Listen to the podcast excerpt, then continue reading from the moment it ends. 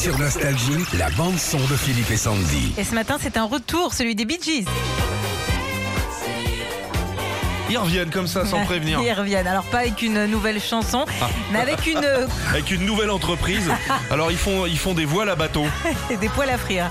Non, ils reviennent avec une collection de timbres pour tous les philatélistes. Non, mais c'est plutôt sympa.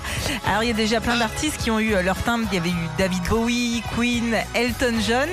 Et là, pour avoir bah, les timbres Bee Gees, il va falloir les commander euh, par Bien Internet, puisqu'il s'agit de timbres de l'île de Man, l'île d'origine de Barry Gibb, ok, entre l'Angleterre et Mais c'est comme avant, l'Irlande. faut leur lécher le derrière. C'est ou ça, Ouais. lécher le derrière des bidjis. Ouais, exactement.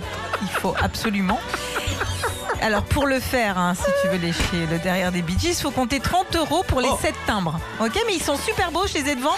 Tu vois Barry Gibb au micro, à la guitare, en train de caresser un cheval. Enfin, franchement, ils sont, ils sont sublimes. Euh, et toutes les recettes de ces timbres iront à une association caritative de musicothérapie. Les recettes, ils font de la cuisine aussi?